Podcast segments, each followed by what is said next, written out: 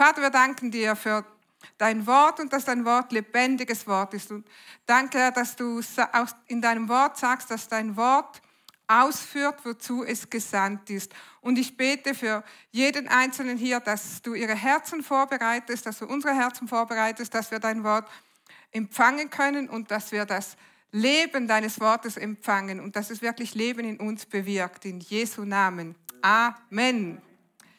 Meine Predigt heute heißt Lifeline.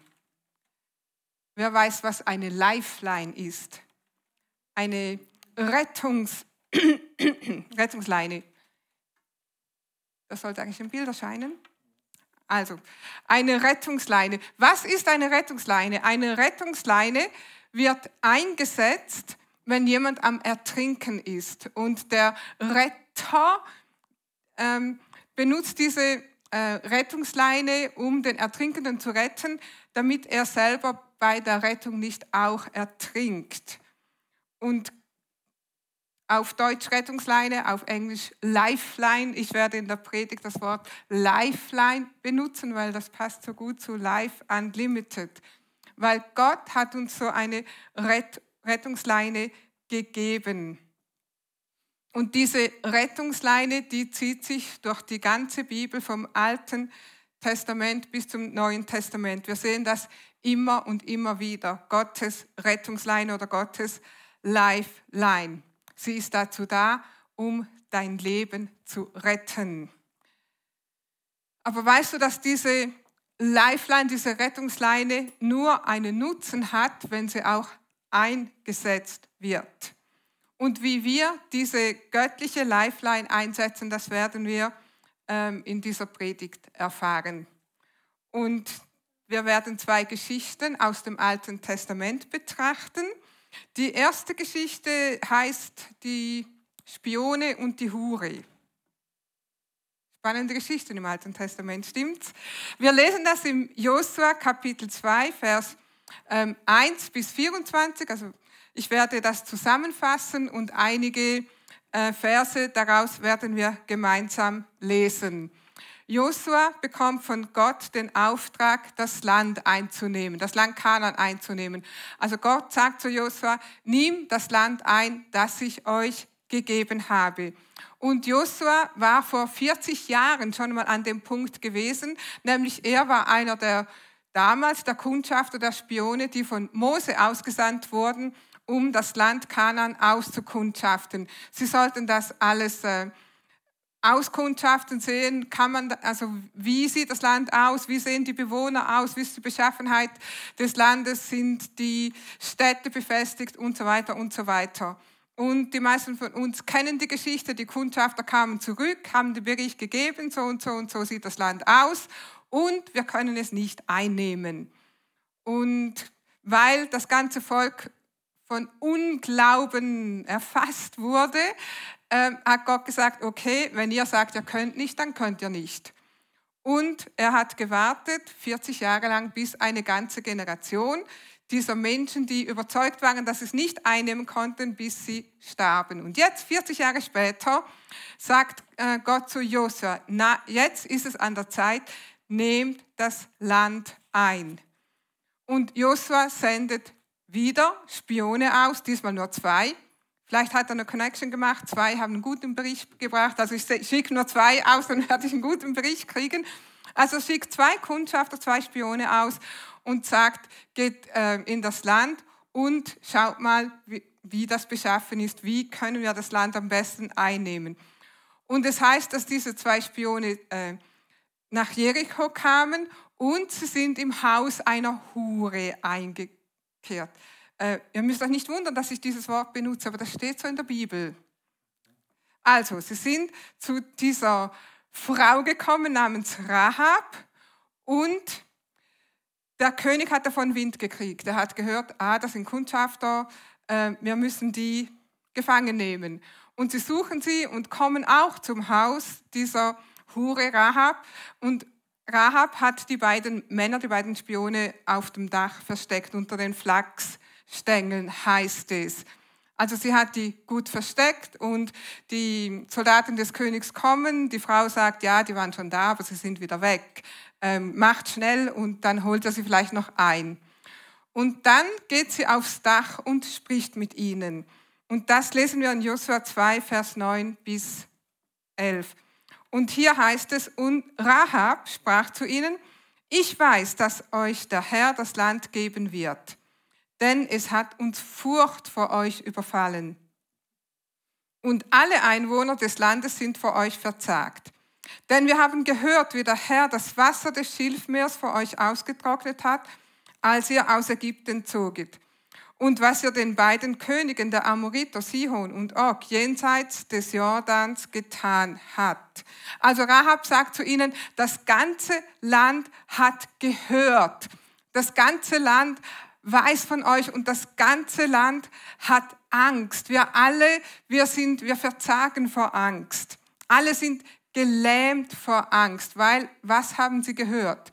Sie haben gehört, dass es einen mächtigen Gott gibt und dass da draußen ein Volk ist, das diesem mächtigen Gott dient. Viele, ich hoffe nicht von uns, aber viele Menschen da draußen, die haben auch Angst, weil sie gehört haben oder weil sie ständig hören und schauen und reden und hören und schauen. Und die sind genauso verzagt vor Angst. Und meine Predigt heute soll dazu dienen, dass wir uns nicht von dieser Angst mitreißen lassen. Meine Predigt heute soll dazu dienen, dass du von dieser Angst nicht ergriffen wirst. Und wenn du schon von Angst ergriffen bist, dass du frei wirst von Angst. Weil Gott ist immer größer. Rahab spricht hier weiter und sie sagt in Vers 11, und da wir solches hörten, ist unser Herz verzagt geworden. Und es ist kein rechter Mut mehr in irgendjemand vor euch. Also wenn Angst einen ergreift, dann ist kein Mut mehr da. Dann ist unser Herz verzagt. Und Rahab sagt, unser Herz ist verzagt. Warum? Denn der Herr, euer Gott, ist Gott oben im Himmel und unten auf Erden. Also wir haben Angst, weil wir wissen, euer Gott ist größer, euer Gott ist mächtig. Eines Tages wird jeder, jeder Mensch erkennen, sagt die Bibel, dass Jesus Herr ist. Eines Tages wird, die Bibel sagt, jedes Knie sich beugen und jeder Mund wird bekennen, Jesus ist Herr. Also eines Tages werden das alle Menschen erkennen. Aber eines Tages wird es für einige Menschen zu spät sein. Für die Bewohner Jerichos war es zu spät. Ich kann mir vorstellen, dass sie in diesen 40 Jahren, wo das Volk Israel in der Wüste war, ich kann mir vorstellen, dass sie eine Chance gehabt haben. Weil Gott ist ein barmherziger Gott. Er war im Alten Testament barmherzig und er ist heute barmherzig. Ich kann mir vorstellen, dass sie eine Chance hatten, Gott kennenzulernen. Aber jetzt war es für sie zu spät. Aber nicht für alle, wie wir in der Geschichte lesen. Ähm, Rahab sagt, wir haben erkannt, dass euer Gott der allmächtige Gott ist. Und heute ist es genauso. Wer erkennt, dass Jesus Christus Herr ist, bei dem ist Rettung. Amen. Und Rahab muss auch gehört haben, dass Jesus, äh, dass Gott, nicht Jesus, dass Gott barmherzig ist. Und Rahab rettet diese Kundschafter, indem sie ein rotes Seil nimmt und die Männer durchs Fenster entkommen lässt. Aber bevor die Männer ähm, durch dieses rote Seil entkommen, ähm, nimmt sie ihnen ein Versprechen ab. Also wir sprechen gerade von der Mauer von Jericho, nämlich Rahabs Haus war in, also Teil von dieser Mauer von Jericho. Und sie lässt diese Männer an der Mauer von Jericho ähm, entkommen. Und die Spione sagen, ja, äh, wir werden dich retten, also dich und deine Familie, unter einer Bedingung. Und diese Bedingung, die lesen wir in Josua 2, Vers 17 bis 19. Und die Kundschafter sagten, damit wir unseren Eid halten können, musst du Folgendes tun. Binde diese rote Schnur an das Fenster, durch das du uns herunterlassen wirst, und hole deinen Vater, deine Mutter, deine Brüder und alle deine Verwandten zu dir ins Haus. Niemand darf das Haus verlassen, sonst ist er selbst für seinen Tod verantwortlich und wir sind von unserem Eid frei. Doch für jeden, der im Haus bleibt, tragen wir die Verantwortung, dass niemand ihn antastet. Einverstanden, sagte sie, so soll es sein, und ließ sie gehen. Dann band sie diese rote Schnur ins Fenster. Also nur wer in diesem Haus ist, wo diese rote Schnur im Fenster hing, nur der wurde gerettet. Rahab glaubte diesen Männern und knüpfte diese Schnur sogleich ins Fenster. Ich kann mir vorstellen, wir wissen ja nicht, wie lange hat es gedauert von dem Zeitpunkt, wo die Kundschafter da waren, bis die Stadt Jericho eingenommen wurde. Also was wir wissen, es war mindestens eine Woche bis zum Mauerfall, aber wahrscheinlich war es mehr. Und ich kann mir gut vorstellen, dass die Nachbarn kamen und gesagt haben, du, was soll diese rote Schnur in deinem Fenster? Und Rahab hat gesagt, diese Schnur wird mich retten. Wenn die Israeliten kommen, dann wird diese Schnur mich und mein Haus retten. Und ich kann mir auch vorstellen, dass die Nachbarn sie verspottet haben und gesagt, weißt, warum, was soll diese rote Schnur und warum soll es ausgerechnet du? Ich meine, wir kennen dich und was du tust. Denkst du, ausgerechnet du wirst gerettet werden? Ja, bestimmt wurde sie verspottet. Und vielleicht hatte Rahab selber auch Zweifel, diese rote Schnur. Aber wenn sie Zweifel hatte, dann schaute sie ans Fenster und schaute auf diese rote Schnur. Und sie hat sich ganz bestimmt gesagt, die Männer haben es versprochen. Und ich glaube dem Versprechen dieser Männer. Nun, was hatte sie überhaupt für eine andere Wahl? Sie, aber sie entschied zu glauben. Aber Rahab glaubte und musste im Glauben handeln. Die ganze Familie von Rahab musste im Glauben handeln. Sie mussten nämlich etwas tun. Sie mussten sich im Haus versammeln, wo diese rote Lifeline war. Wir lesen dann weiter in Jericho 6. Gott gab Josua einen Plan, eine Strategie, wie die Stadt eingenommen werden sollte. Gott sagte ihm, ihr werdet die ganze Stadt einmal umkreisen, sieben Tage hintereinander, und ihr dürft kein Wort sprechen. Wer kennt die Geschichte? Die meisten von uns. Also sie mussten die Stadt jeden Tag einmal umkreisen, am siebten Tag siebenmal. Stell dir mal vor, du hast schon gehört von, von den Israeliten, du hast schon gehört, was mit den anderen Königen geschehen ist und jetzt bist du in dieser Stadt und jetzt kommt dieses ganze Heer und umkreist deine Stadt. Totenstille, kein Wort wird gesprochen und du weißt nicht, werden sie jetzt gleich über uns herfallen, was passiert. Kannst du dir vorstellen, was man da durchmacht? Was für Ängste man durchsteht in dieser Stadt. Die ganze Stadt, sie waren ja schon verzagt und jetzt dieses unheimliche Gefühl. Ich weiß nicht, wann Rahab ihre Familie ins Haus genommen hat, aber ich kann mir gut vorstellen, dass das spätestens nach dem ersten Tag war, als Israel diese Stadt einmal umkreist hatte. Und jetzt sitzen sie da und warten, jeden Tag und warten, was wird dann geschehen. Und wir wissen, am siebten Tag wurde die Stadt siebenmal umkreist und dann, wer hat die Mauer von Jericho zum Einstürzen gebracht? Wer war's? Ihr wart, ihr war's auch nicht. Gott, Gott selber hat die Mauer zum Einstürzen gebracht. Und die ganze Stadt kam um, außer Rahabs Familie, außer die eine Familie, die in diesem Haus war, wo die rote Lifeline war, wo diese rote Schnur war. In Josua 6, Vers 22 und 23 lesen wir, den beiden Kundschaftern hatte Josua gesagt, geht in das Haus der Hure, holt sie samt ihren Angehörigen heraus, wie ihr es geschworen habt. Da gingen die jungen Männer hin und brachten Rahab zusammen mit ihrem Vater, ihrer Mutter, ihren Geschwistern und allen Verwandten aus der Stadt und wiesen ihnen einen Platz außerhalb vom Lager Israels zu.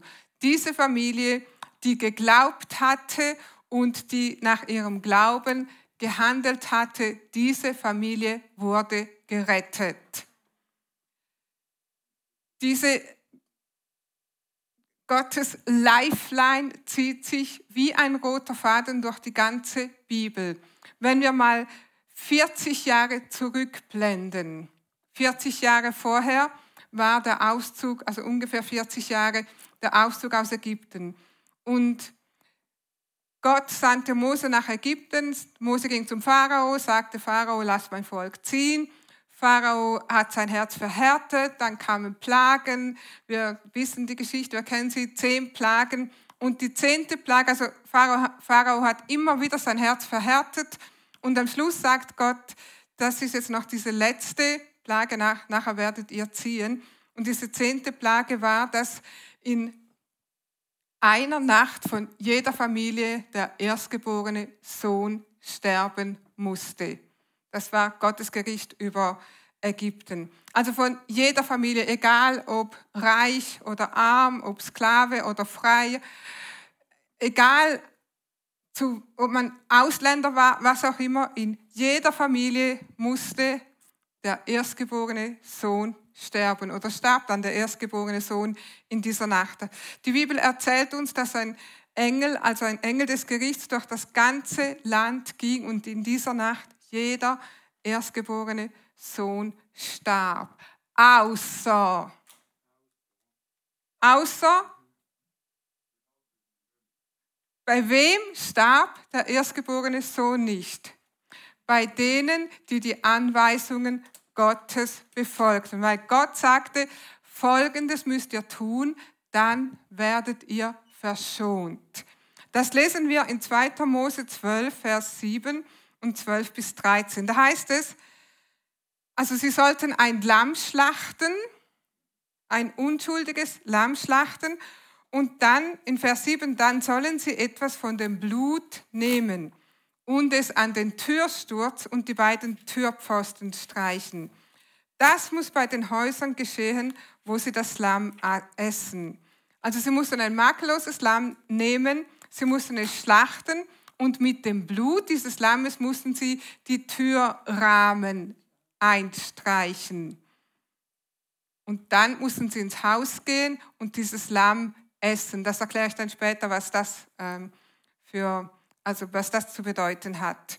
Und Gott sagte, diese Handlung ist eure Lifeline. Das ist eure Rettungsleine.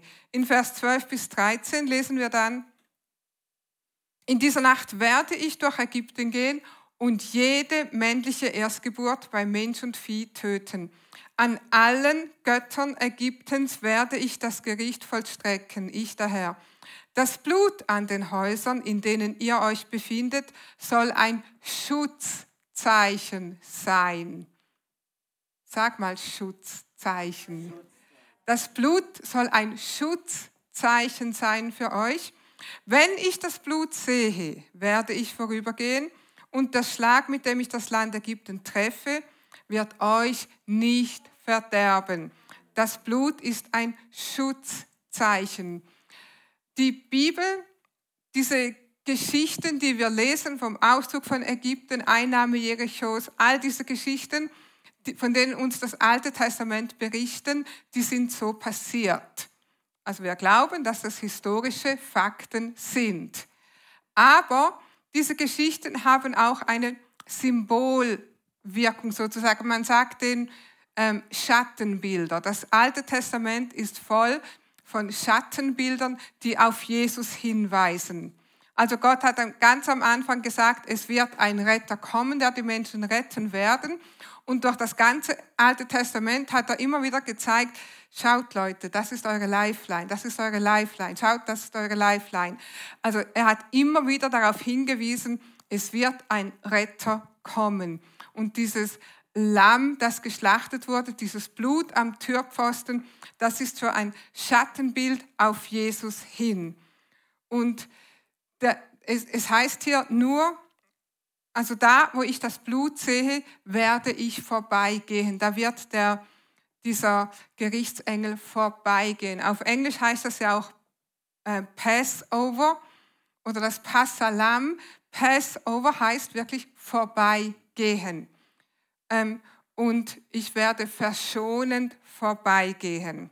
Also wer in diesem Haus war, wo der Türpfosten mit Blut bestrichen war, der war in diesem Haus beschützt. Der erstgeborene Sohn blieb am Leben. Wir wissen, dass das Volk Israel das Volk des Bundes war. Gott hatte mit ihnen einen Bund geschlossen durch Abraham. Aber nur, nur in Anführungszeichen, nur dieser Bund rettete diese Menschen nicht. Nur der Bund rettete sie davor, nicht davor, dass der Erstgeborene auch gestorben wäre, sondern nur wer die Anweisungen befolgte, blieb am Leben. Habt ihr das so gesehen, so verstanden? Gott hat einen Bund, aber nur wer die Anweisungen befolgt, der bleibt am Leben. Gott hat auch mit uns einen Bund gemacht durch das Blut Jesu. Ein Bund wird immer zwischen zwei Parteien geschlossen. Gott und du. Also Gott und wir Menschen. Gott mit Abraham. Gott mit dem Volk Israel. Gott mit uns durch das Blut Jesus.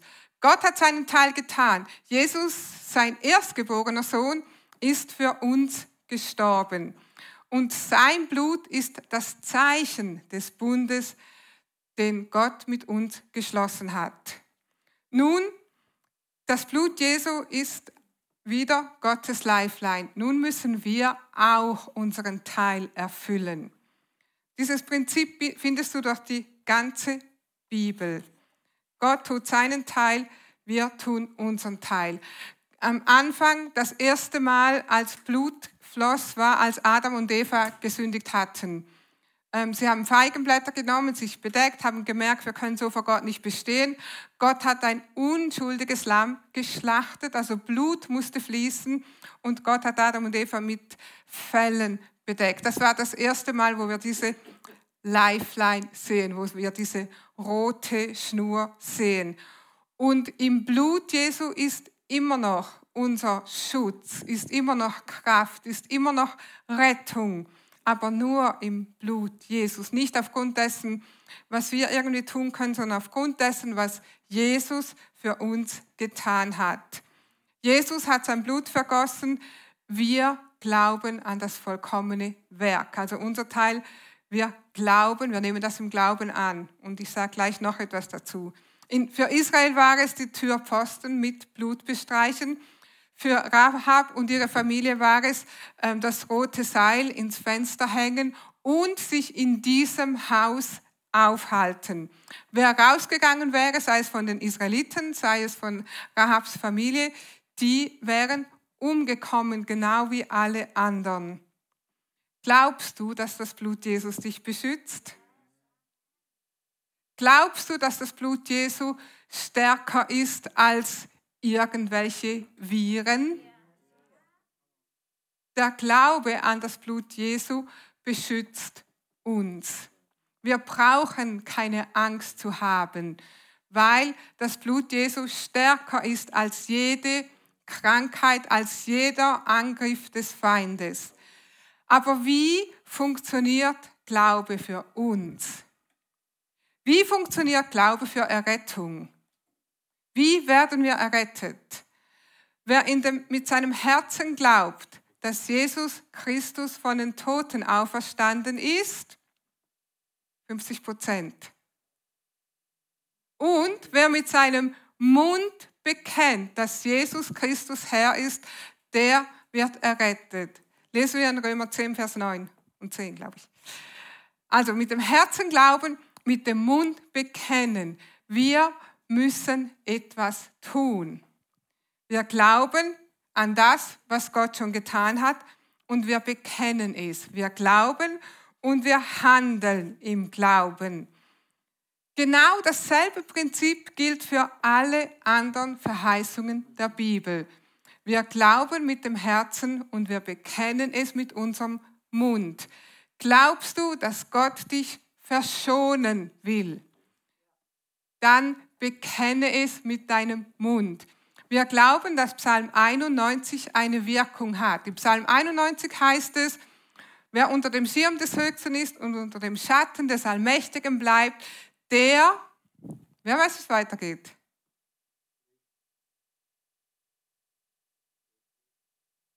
Nur, nur der Pastor weiß, wie es weitergeht. Ähm, ich würde euch empfehlen, unbedingt wieder mal Psalm 91 zu lesen. Wer unter dem Schirm des Höchsten ist, unter dem Schatten des Allmächtigen bleibt, der spricht. Oder es heißt, der darf sprechen oder der sagt. Das ist ein Prinzip, das auch nicht im Neuen Testament erfunden wurde, und das ist auch nicht ein Prinzip, das von Wort des Glaubens erfunden wurde, sondern das steht schon im Psalm 91. Was sollen wir tun, dass Psalm 91 für uns seine Wirkung hat? Was sollen wir tun, dass wir bewahrt werden wie die Menschen ähm, in Jericho, Rahabs Familie? Sie mussten an die rote Schnur glauben, das dem, was die Kundschafter gesagt hatten und sie mussten sich im Haus versammeln. Das Volk Israel musste die Türpfosten mit Blut bestreichen. Was tun wir, dass wir beschützt und bewahrt werden und dass Corona uns nicht treffen kann? Wir glauben und wir sprechen. Nimm das, was wir euch ausgedruckt haben vom Psalm 91 und sprich es aus.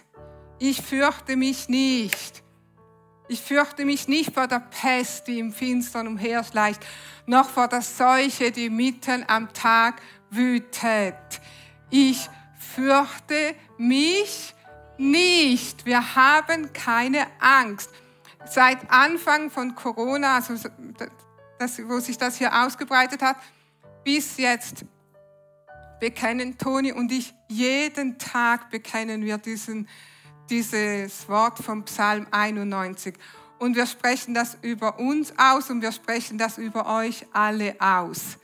Wenn tausend fallen zu unserer Seite und zehntausend zu unserer Rechten, uns wird es nicht treffen. Sprich das aus. Manchmal, wir kennen das schon auswendig, wir kennen das schon im Schlaf und manchmal denkt man, es ist fast wie, wenn du jetzt noch etwas runterratterst. Hast du das auch schon erlebt? Wir müssen nicht spüren da, dabei, wir müssen nicht immer ein Gefühl haben. Wir sehen auch nichts. Aber sei mal ehrlich, wer von euch hat schon die Viren gesehen? Du siehst es im Fernsehen, in der Zeitung, du siehst Bilder, aber wir sehen das nicht. Die meisten Menschen aber glauben, dass die Viren da sind, stimmt's? Warum glauben sie das? Sie sehen das nicht. Sie haben gehört, sie haben gelesen, sie haben gesprochen. Aber wir haben gehört und wir sprechen. Und ich möchte dich einfach ermutigen, nimm das Wort und sprich es, weil es wird dich vor Angst bewahren. Und entweder wir haben Angst oder wir haben Glauben. Sogar die Wissenschaft hat herausgefunden, dass beides zusammen nicht geht. Entweder Angst oder Glauben, entweder Furcht oder Liebe. Und ich möchte dich ermutigen, wandle im Glauben. Es ist so einfach, wir müssen es nur tun. Wir feiern heute Abendmahl und wenn wir Abendmahl feiern, das Blut Jesu, das ist ein Zeichen des Bundes, den Gott mit uns ge geschlossen hat. Das Blut Jesu ist ein Zeichen von Gott, dass er uns bewahrt und beschützt. Und wenn wir das Abendmahl einnehmen, wenn wir das, äh, das, die Flüssigkeit trinken, die da in diesem Becher ist, ähm, dann erinnern wir uns an den Bund, den Gott mit uns geschlossen hat und wir erinnern uns daran, dass wir mit ihm im Bund sind. Wenn wir das Brot essen, Jesus sagt einmal, wenn ihr nicht von dem Brot esst oder wenn ihr nicht von meinem Leib esst, von meinem Fleisch esst, dann habt ihr keinen Teil an mir. Und die Jünger damals, die das geglaubt haben, äh, das gehört haben, einige haben gedacht, so durchgeknallt, wir sind doch keine Kannibalen. Also die haben, die konnten damit nichts anfangen. Aber wenn wir heute dieses Brot nehmen oder das, was das Brot jetzt symbolisieren soll, dann ist es ein Symbol für den Leib Jesu und es ist ein Symbol, dass wir Teilhaber der göttlichen Natur sind. Erinnert ihr euch, das Volk Israel musste das Lamm schlachten und sie mussten im Haus das Lamm essen. Das ist ein Zeichen, dass wenn wir das Brot essen, dass wir Teilhaber von Gottes Natur sind. Wir haben eine neue Natur. Wir sind von neuem geboren. Der Heilige Geist wohnt in uns. Und wenn du heute Abendmahl feierst, wenn wir gemeinsam Abendmahl feiern, dann erinnere dich daran, das Blut Jesu bewahrt dich. Jesus hat seinen Leib für uns gebrochen, am Kreuz ist er für uns gestorben, dass wir Heilung und Gesundheit haben können. Gott hat mit uns auch einen Bund gemacht für Gesundheit. Gott sagt, ich bin der Herr, euer Arzt. Wenn wir uns dessen bewusst sind, wovor sollten wir uns noch fürchten? Amen. Lass uns mal aufstehen. Vielleicht bist du hier und du hast noch nie eine persönliche Entscheidung getroffen für Jesus. Du hast noch nie Jesus als deinen Herrn angenommen. Und wenn du diese Entscheidung noch nie getroffen hast, wenn du noch nie gesagt hast, Jesus, komm in mein Leben, sei mein Herr, dann kannst du das gerade jetzt tun. Dazu braucht es ein einfaches Gebet, das wir gleich gemeinsam beten werden. Und wenn du das noch nie gemacht hast, kannst du das jetzt mit uns tun. Und die Bibel sagt, wenn du das tust, dann bist du nachher ein Kind Gottes. Und wir können dir nachher noch mehr Informationen geben, was dann geschieht oder geschehen ist. Lass uns das gemeinsam beten. Wir haben das am Bildschirm. Sag, Jesus, ich danke dir, dass du für mich zur Vergebung meiner Sünde am Kreuz gestorben bist. Ich glaube, dass du von den Toten auferstanden bist. Ich nehme dich heute als meinen Herrn an und bekenne, Jesus, du bist mein Herr. Ich danke dir für mein neues Leben. Amen. Und für alle anderen von uns, ich möchte dich einfach ermutigen, entscheide dich mal eine Woche lang Fang an mit einer Woche. Entscheide dich für eine Woche, ohne Angst zu leben. Und du wirst sehen, wenn du das machst, dann wird es zur Gewohnheit. Wie tust du das? Nimm Psalm 91, das Blut und unsere Handlung. Amen.